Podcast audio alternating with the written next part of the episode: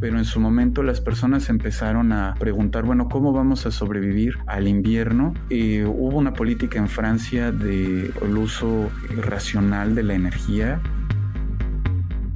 eh, vemos gente que afortunadamente tenemos gas subsidiado por el gobierno, entonces no nos ha ido tan mal, pero he visto gente que sus cuentas de gas suben del trimestre de 300 slotis a, no sé, 1500 una buena parte de la población no les importa tener que hacer como sacrificios energéticos con tal de, mm, pues, de sancionar a Rusia. La invasión de Rusia a Ucrania transformó la relación energética entre Moscú y la Unión Europea. La Comisión Europea había advertido sobre la dependencia del bloque a los combustibles fósiles rusos, pero los países subestimaron estas alertas. El bloque estaba impulsando la producción de energías sostenibles y algunos países, como Francia, eran capaces incluso de exportar energía a otras naciones. Sin embargo, la invasión a Ucrania reventó los precios de los energéticos. Ese 24 de febrero de 2022, el costo del gas aumentó 30% y el petróleo superó los 100 dólares por barril. Por primera vez, el bloque europeo fue capaz de palpar las consecuencias de enemistarse con su principal proveedor de combustibles fósiles. ¿Por qué afectó con tal intensidad el conflicto al sector energético de la Unión Europea? La doctora Isabel Rousseau, coordinadora del programa de energía del Centro de Estudios Internacionales del Colegio de México, explica que erróneamente se cree que Europa aumentó su producción de energía sostenible. A finales de 2021, el 60% del consumo energético del continente todavía provenía de las fósiles. El 38% del consumo era de petróleo 23% de gas natural, 13% de carbón y 22% de energías renovables. Es decir, aquí es geotermia, es hidroelectricidad, es eólico y es solar, ¿no? 12.7% eh, de nuclear. La dependencia hacia Rusia sigue siendo enorme. El 40% del gas natural importado en Europa proviene de Rusia. 7% del petróleo proviene de Rusia y el 45% del carbón este usado en Europa proviene de Rusia. Esta dependencia casi no se ha atenuado, en parte por la inercia del sector, dice Rousseau. Además, las sanciones a los energéticos rusos no han hecho más que incrementar los precios del gas natural. Carlos Mario Landeta desde hace tres años y medio vive en Polonia, uno de los países más dependientes del gas ruso y de los más cercanos al conflicto, ya que comparte frontera con Ucrania. Pese a esto, Mario cuenta que el impacto no ha sido igual para toda la población, pues algunos, como él, tienen subsidios del gobierno. Eh, vemos gente que afortunadamente tenemos gas subsidiado por el gobierno, entonces no nos ha ido tan mal, pero he visto gente que sus cuentas de gas suben del trimestre de 300 slotis a, no sé, 1500, por ejemplo, que es una, una proporción inmensa, ¿no? Por ejemplo, tengo un amigo este, que tiene un restaurante, bueno, un local, y este año tenía planeado abrir un restaurante y por lo mismo de la guerra, pues detuvo esto porque los precios de la luz y el gas se le dispararon y no era nada redituable para el poder abrir, abrir este negocio, ¿no? Al cambio actual, 1.500 slotis equivalen a más de 6.200 pesos mexicanos. Esto quiere decir que en un trimestre el gas doméstico polaco encareció 500%. No todos los países de Europa enfrentan la crisis como Polonia. España y Portugal, por ejemplo, fijaron los topes en el precio de los energéticos.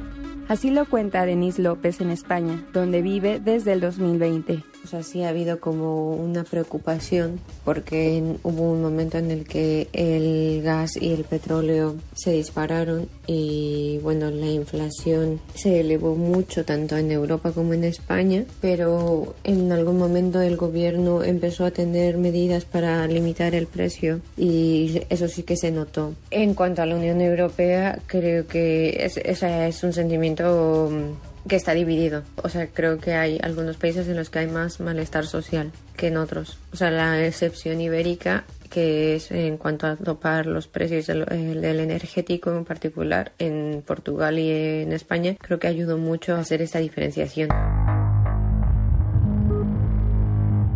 El contexto es variado de país a país. la dependencia de las naciones hacia el gas ruso no es la misma. En 2021, Letonia encabezaba la lista y le seguía Bulgaria, Eslovaquia, Hungría, Alemania y Polonia, según cifras de la Agencia Internacional de Energía.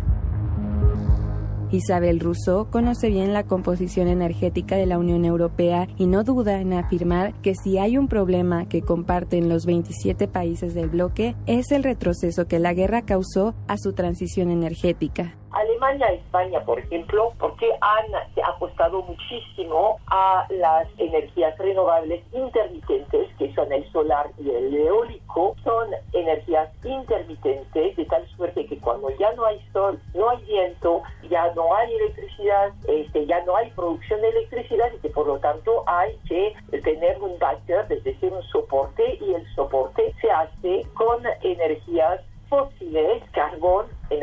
casos y sobre todo gas natural. El gas natural para los países que han apostado a las energías renovables es un energético sumamente importante.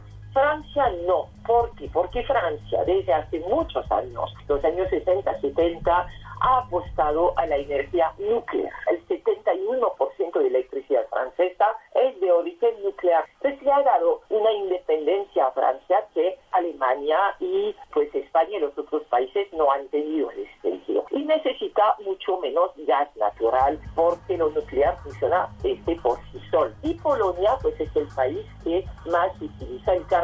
pero no solamente la República Checa, este, Rumania, muchos países de Europa del Este utilizan muchísimo carbón. No es la primera vez que la Unión Europea enfrenta un shock energético por un conflicto bélico fuera de su territorio. Ha sido un choque muy parecido al choque petrolero que Europa vivió en 1973 con la guerra del Kipur y en 1900 que fue el primer choque petrolero en el mundo y el segundo choque petrolero entre, por la guerra entre Irak y Irán en 1979. Tras el alza inicial en los precios del gas y el crudo por el conflicto en Ucrania, la principal preocupación de la Unión Europea fue cómo cubrir la demanda de suministro durante el invierno. En septiembre de 2022, la Comisión Europea aprobó un plan de racionamiento del consumo eléctrico que obligó a los países a reducir al menos 5% de la electricidad durante las horas pico. Una de las medidas tomadas, adoptadas el año pasado por la Unión Europea ha sido una alerta y una demanda a todos los países europeos de llenar por lo menos al 80% su capacidad de reserva de gas natural. Lo que 13 países de Europa han hecho para justamente enfrentar el invierno más consejos para que este se haya ahorro de energía. Se calcula que más o menos hubo 20% de ahorro de energía. Y creo que eso es muy bueno porque eso implica un cambio de comportamiento y me parece fundamental. En Francia, como en otros países, esta medida generó preocupación entre la población, cuenta este mexicano que reside en París. Hubo una política en Francia de uso irracional de la energía y empezaban a controlar las calefacciones. Entonces muchas personas empezaron seriamente a cuestionarse, bueno, ¿hasta dónde vamos a dejar que este conflicto nos continúe afectando, no? Paradójicamente, el cambio climático jugó a favor, porque trajo un invierno inusualmente cálido a Europa con temperaturas de 20 grados que permitieron cuidar las reservas de gas europeo y bajar los precios de este combustible. La Unión Europea para disminuir su dependencia a los combustibles fósiles rusos? Noruega, Argelia, Nigeria, Egipto, Israel, Qatar y Estados Unidos están en la lista de países alternos a Moscú que podrían suplir el suministro de gas natural, de acuerdo con la especialista Isabel Rousseau. Sin embargo, sustituir las importaciones energéticas rusas no es tarea fácil. Se requiere de infraestructura e inversiones lo que sucede es que esas importaciones se van a hacer mediante la construcción de plantas de regasificación. ¿Por qué? Porque se tiene que licuar el gas natural en los eh, países de origen, ponerlos en metaneros, en barcos, están congelados a un nivel este muy, muy fuerte y se tienen que regasificar llegando al continente europeo. Entonces, todo eso implica una infraestructura que se está construyendo a toda velocidad, pero que todavía no está en pie. La experta del Colegio de México explica que traer gas de lugares más lejanos como Estados Unidos no elevará de manera significativa el costo, porque los precios de este energético son regionales y el que proviene del continente americano es el más barato del mundo. Sin embargo, para Luis Guacuja Acevedo, consultor, investigador y docente en Derecho y Política Internacional, el comprar gas estadounidense ampliará la dependencia de la Unión Europea hacia Estados Unidos. Pues es cierto que Europa ha tenido que buscar alternativas al gas ruso, alternativas que son más costosas, no solo en cuanto al costo directo, sino que son más costosas en cuanto a la transportación, en cuanto al suministro y también en cuanto al medio ambiente.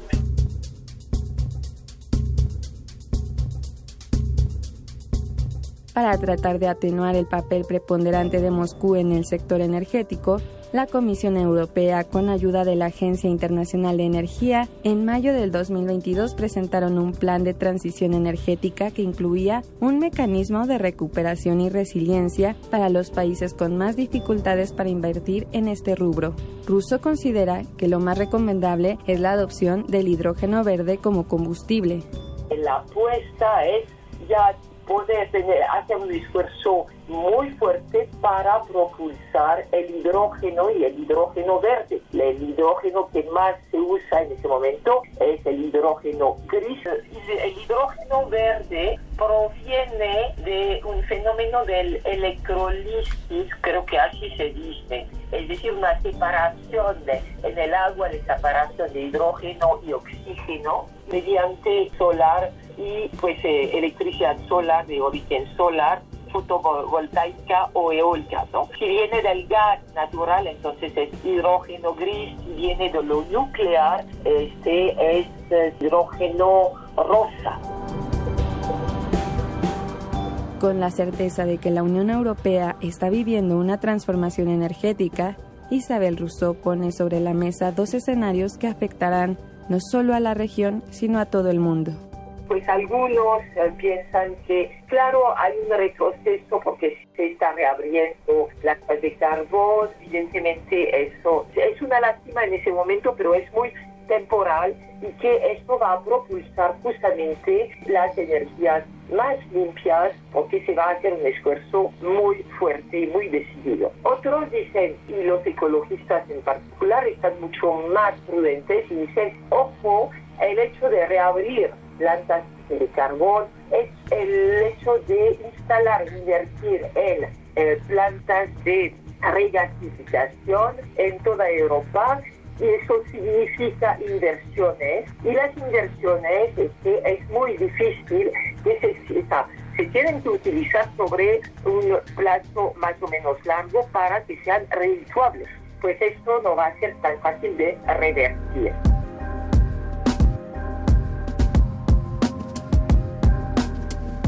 Con producción de Jorge Jaramillo, para Imer Noticias, Kaylee Bistraín Alcázar.